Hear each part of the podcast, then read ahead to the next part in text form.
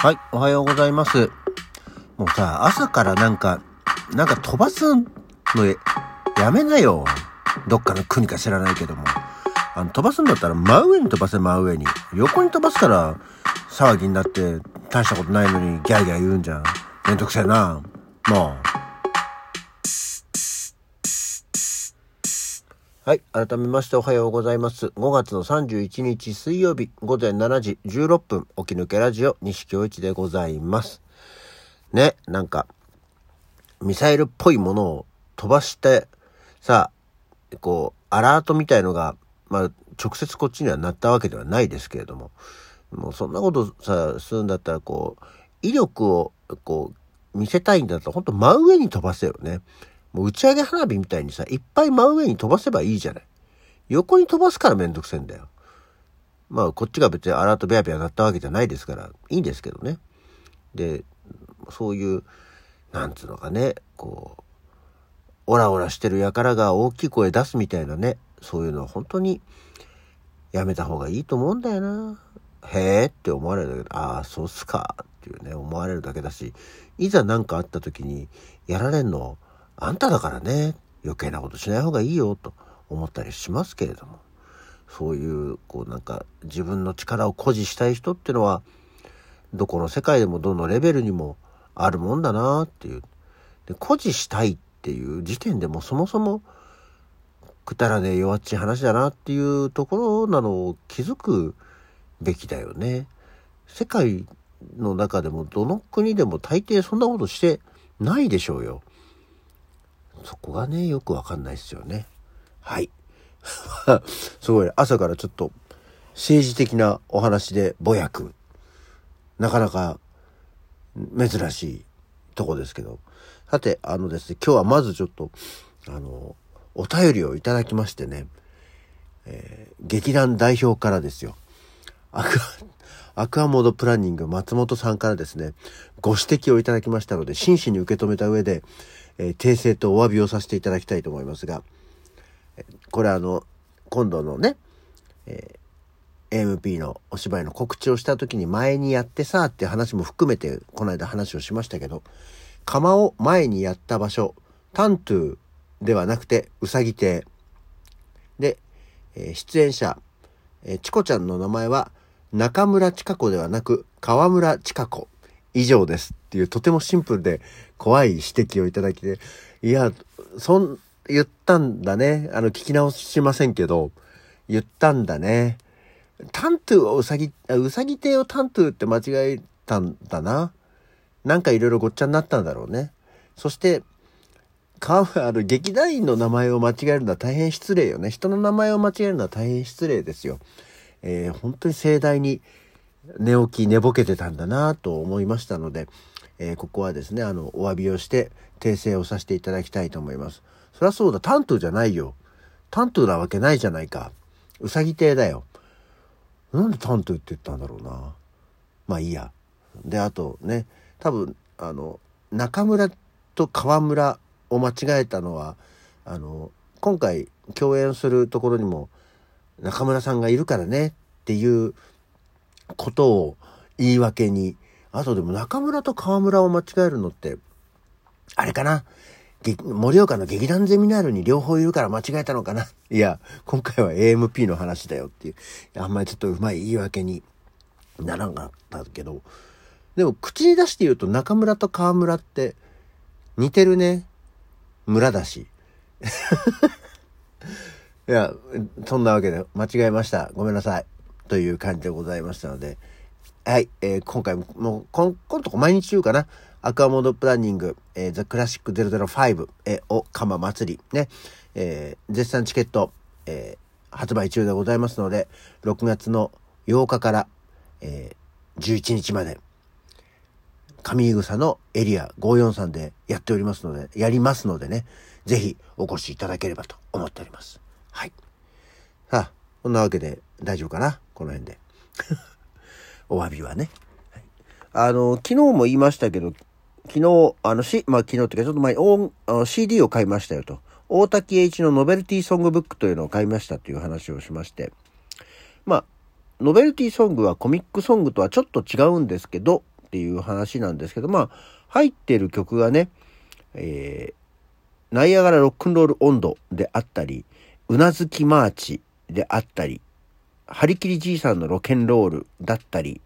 Let's 音頭 Again だったり、えー、新五万節実年行進曲など、あとイエローサブマリン音頭とかっていうのが入ってて、いわゆるまあコミックソングっていうものにカテゴライズされるものが多いんですよね。まあノベルティソングってのはちょっとの中にコミックソングっていうのがこう包括されているものなので、基本的にはこう、コミックソングの方が多い。だけど、そういえばふと、令和になってから、まあ平成もそうだけど、コミックソングってない。あんまりこうヒットしたコミックソングってないなーって思ったんですよね。で、ネットで令和のコミックソングっっていうので調べてみたんですよ。まあ5年ぐらいね、令和になってから経ちましたから、何かしらあったのかなと思って、ぼんやりしてたら、ヤフー知恵袋にね、2021年に平成令和になってからコミックソングってなくなりましたよねっていう、まあ、質問が上がった時に、うんと、回答してる人が、やばい T シャツ屋さんっていう人たちの、かわいいっていう曲だとか、内首獄門同好会の日本の米は世界一と布団から出たくないっていう曲を上げてたんですよね。え確かに、あの、内首獄門同好会の日本の米は世界一とか布団から出たくないっていうのは、とてもコミックソングだとは思うんです。範疇として。でもこう、一般的に浸透、まあ日本の米は世界一は多少は浸透したのかねっていうところはありましたけど、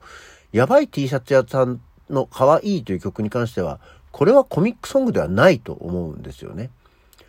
で、まあ、別の人の回答で、コミックソング自体はありますよ。ただテレビは規制が厳しくなったので、面白い曲は流せないでしょう。面白い曲というのはどこかしら差別的だったり、えー、嘲笑的だったり、人を傷つけるアイテムが混じったりするので、過去の名曲すらかけられなくなってますからね、っていう話があったんですが、っていうのと、あと、え、玉のさよなら人類を上げてる人がいて、あれコミックソングって言うのかって思ったりはしたんですけど、まあ、そうするとね、コミックソングの、あの、カテゴリーとは何だろうとは思うんですが、例えばさ、コミックソングっていうと、まあ、こう、昭和の話になっていくとは思うんですけど、あの、子供たちを責めないでとかさ、あとは、だよねとかもまあそうかな。うん。あとはもうクレイジーキャッツの曲全般ですよね。あとは、金太の大冒険とかさ、あとはあの、あれか、牧真司の、あんあんあやんなっちゃったとかもそうだし、まあ、グループ魂の一連の曲だったりっていうところがあるんですけど、みんな、こう、なんていうのね、一般的に広まるようなコミックソングって、あの、ブリーフトランクスとかもありましたしね。あの、コメディアンの人たちっていうか、が歌ってる曲が基本的にはコミックソングにはなりやすいよね。漫才師の人たちが。それこそ、うなずき、さっき言ったうなずき回しとかもそうだし、あの、恋の盆地シートとかさ、そういうのが多かったと思うんですよね。あと、ドリフターズもそうですよ、当然ね。あと、なぎら健一の悲惨な戦いだったり、えー、はしますしね。新しいところで言うと、爆中問題のデタラメな歌とかもコミックソングでしょうし、えー、日本全国酒飲み温度とかさ、ハンダースの思い出の渚だったり、あとは、踊るポンポコリンもコミックソングといえばコミックソングなんだろうか？だったり、演歌ちゃんちゃかちゃんとかいろいろありましたけど、パッとそういうような、こう出てくる感じのコミックソングって、ここんとこもう多分、10年来はない気がするよね。どうでしょう？これとかあったじゃん？みたいなのがあればね、教えていただければ、あ、な、そうなんだと思うけど、なんとなく、多分自分が考えるコミックソングっていうところの線引きと合ってなかったりすることがあるのかなと思ったりはするんだよね。さっきの内首獄門同好会とかも、ああ、なるほどね、これコミックソングだねと思ったけど、いわゆる曲調がやっぱりああいうこう、ハードなデスっぽい曲になると、一般受けしないよね。だからやっぱりこう、世間一般に広まるような音楽自体がそもそも今ないから、そういう風にはならないのかなと思うんですよね。例えば本当古い話ですよ。昭和の本当にね、高度経済成長期になっちゃうと、そのスーダラ節っていうのが、こう、わっと全国的に広まったとか。でも例えばその踊るポンポコリンだったりさ、まあ、団子三兄弟とかもコミックソングといえばコミックソングなんだろうけど、まあ、やっぱりバーッと広まる曲っていうのがあったわけじゃないですか。その辺が、今はやっぱりもうその広まり方として音楽が広まらなくなっちゃったからなのかねと思って、えー、コミックソングだけじゃないんだろうけどね広まってヒット曲誰もどの世代もが知ってるヒット曲自体がないからねと思ったんですけど最新のこれ最新だろうっていうコミックソングお心当たりの方は是非ね教えていただければと思っております。というのを大竹栄一のノベルティソングブックを聞きながら思った昨日でございました。そんな感じで今日の起き抜けラジオはこの辺で。それじゃあまた次回。